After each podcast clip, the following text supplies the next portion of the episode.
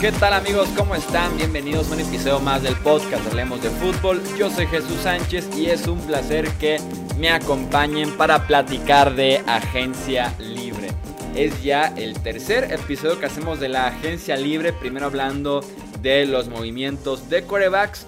Después nos pusimos a hablar de cambios entre los equipos y para cerrar tenemos este episodio con los principales agentes libres que ya encontraron casa. Estaremos analizando unos 20 movimientos de manera rápida, los principales, los mejores pagados y les estaré compartiendo mis eh, comentarios, mi opinión acerca de lo que llevamos de esta agencia libre 2020 de la NFL. Arrancamos con el episodio.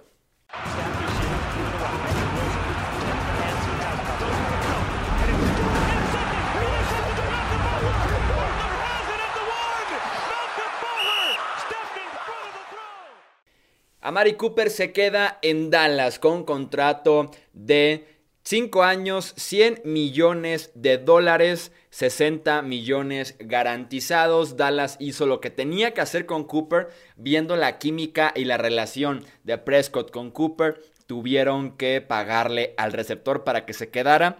Tanto que han buscado al receptor número uno desde que Des Bryant bajó su nivel y se fue de Dallas. Y ahora que tenían a Cooper tenían que retenerlo. Y ese fue el caso con los Cowboys. Se queda como el segundo receptor mejor pagado de la NFL, solamente detrás de Julio Jones.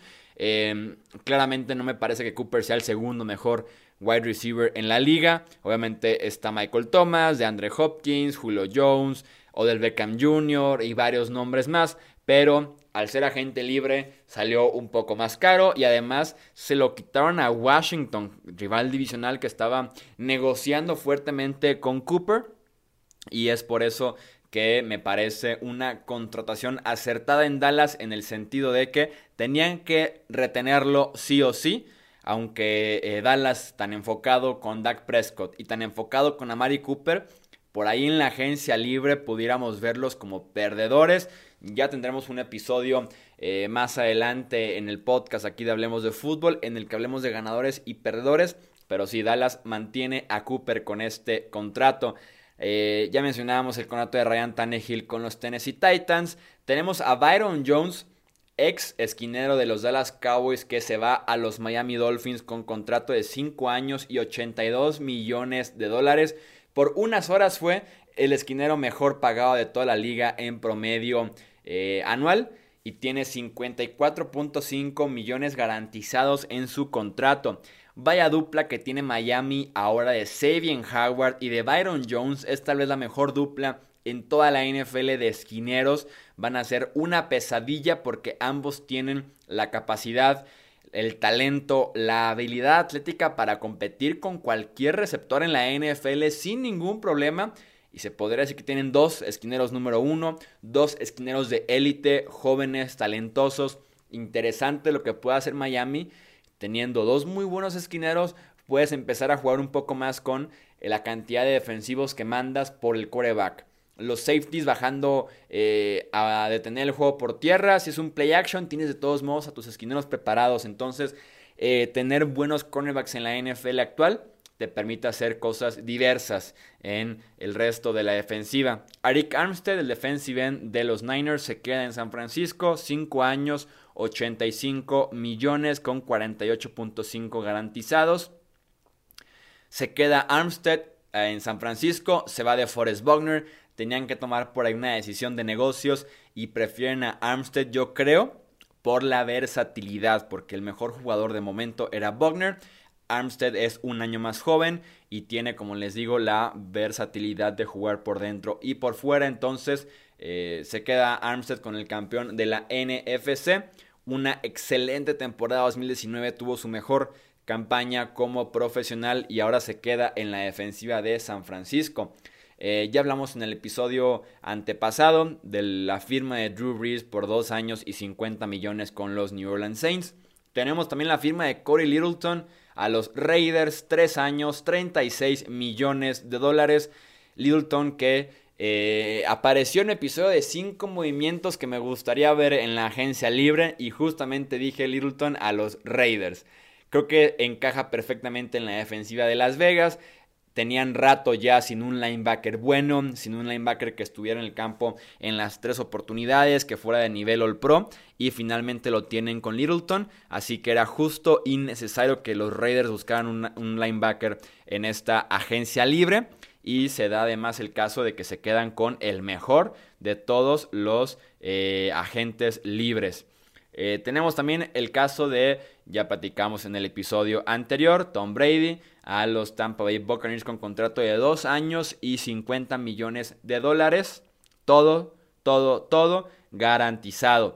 Tenemos ya Conklin, el tackle derecho de los Titans, que ahora estará vistiendo los colores de los Cleveland Browns. Se fue a Cleveland con contrato de 3 años y 42 millones de dólares con 30 garantizados. La ofensiva de Cleveland, que se esperaba muchísimo de ellos en la temporada pasada, fracasó por varias razones.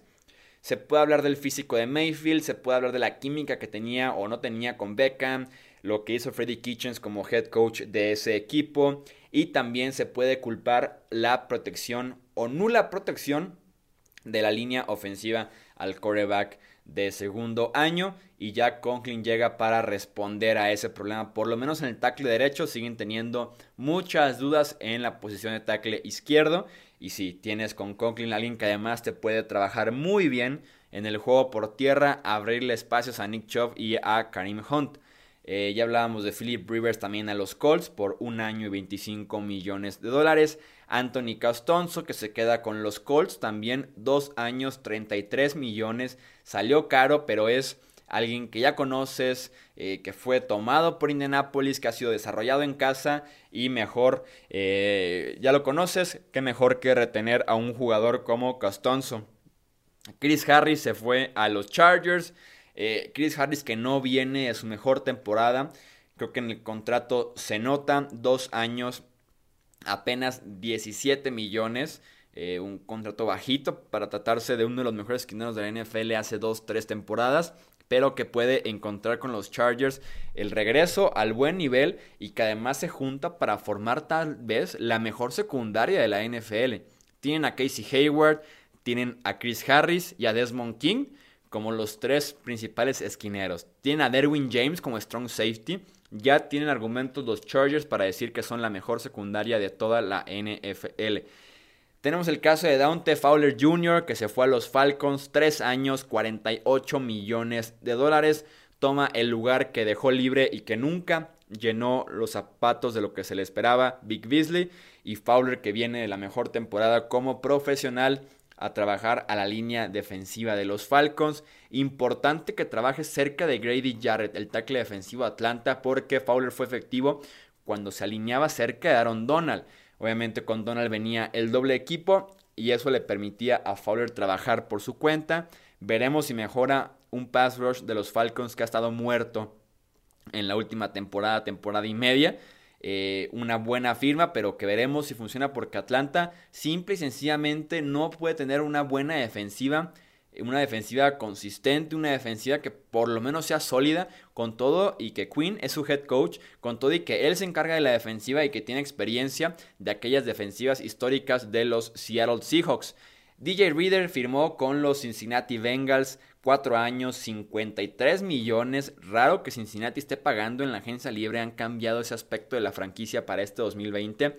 Y si lo juntas con una buena clase del draft y que además el roster de por sí ya era talentoso, tenía buenas piezas. Cincinnati pudiera rebotar bien en este 2020. Pasar del primer pick global a tal vez ser la posición 15, 16 de la NFL, pelear por tener récord de 500. Entonces Cincinnati puede mejorar considerablemente. Devin McCurdy, safety de los Patriots, se queda con los Patriots.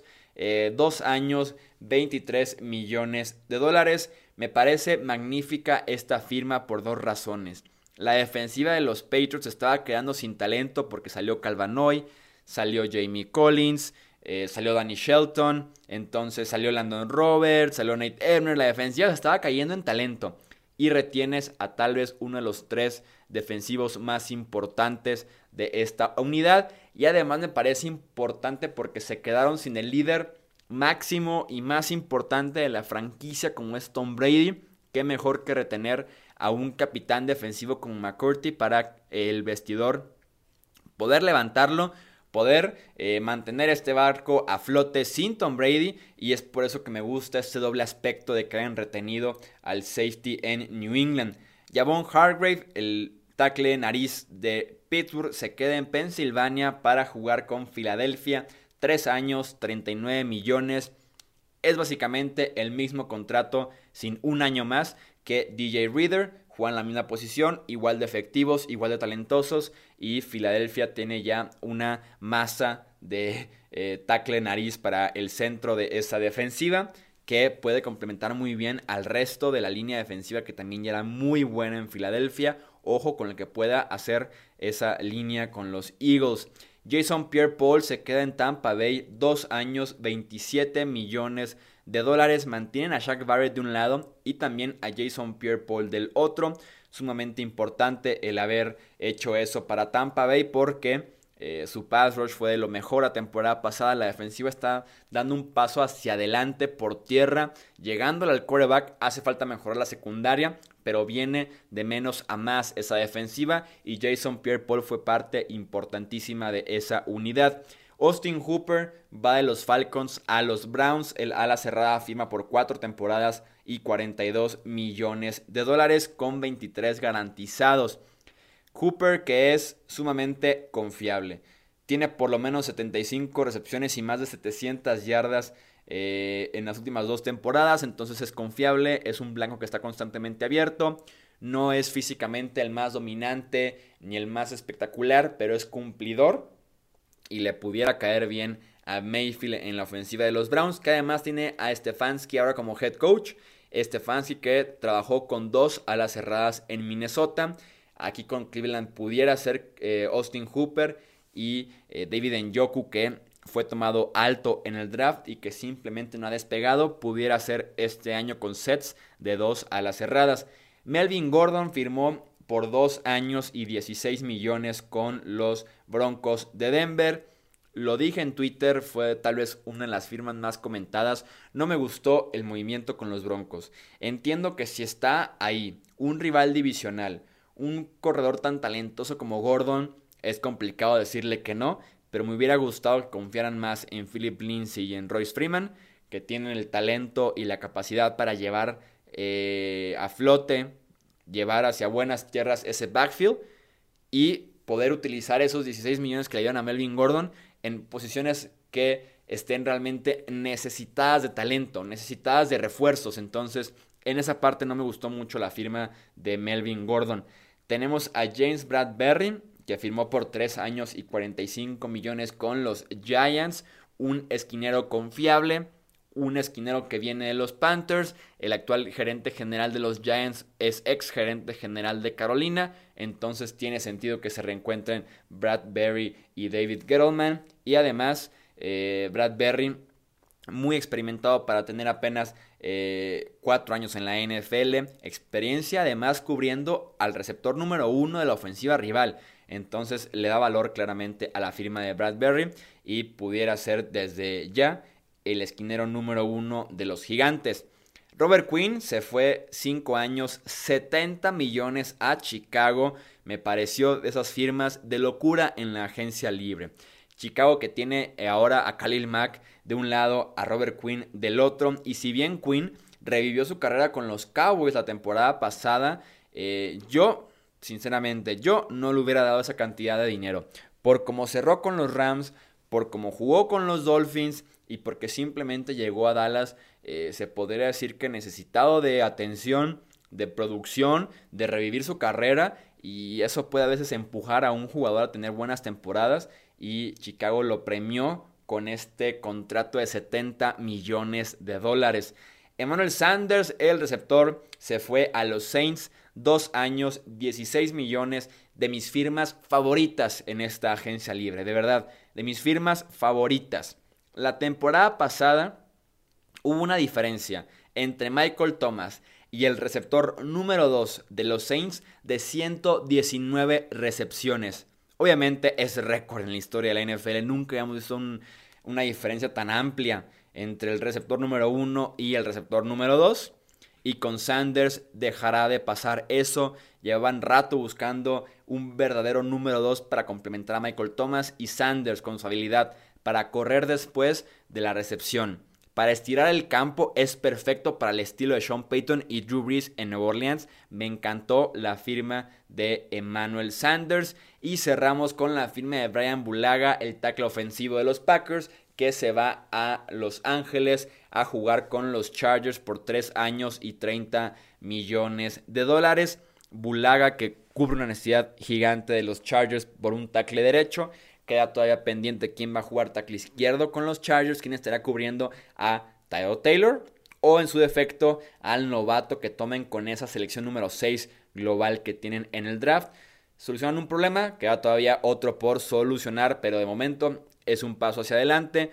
No me agrada mucho Bulaga en el sentido de que apenas tiene dos temporadas completas en la NFL, incluyendo la pasada. Tiene ya 30 años, son un problema las lesiones, es un problema la edad próximamente, entonces no soy fan del todo, pero están cubriendo claramente una necesidad que tenían en su línea ofensiva.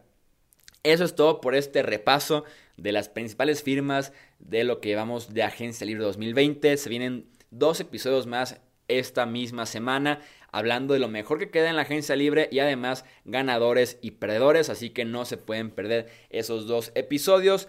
Recuerden suscribirse aquí al podcast Hablemos de Fútbol. Tenemos también Twitter, Facebook, Instagram, un canal de YouTube y también un nuevo canal de Twitch donde hacemos directos platicando de agencia libre de NFL de momento o del tema que ustedes me quieran preguntar.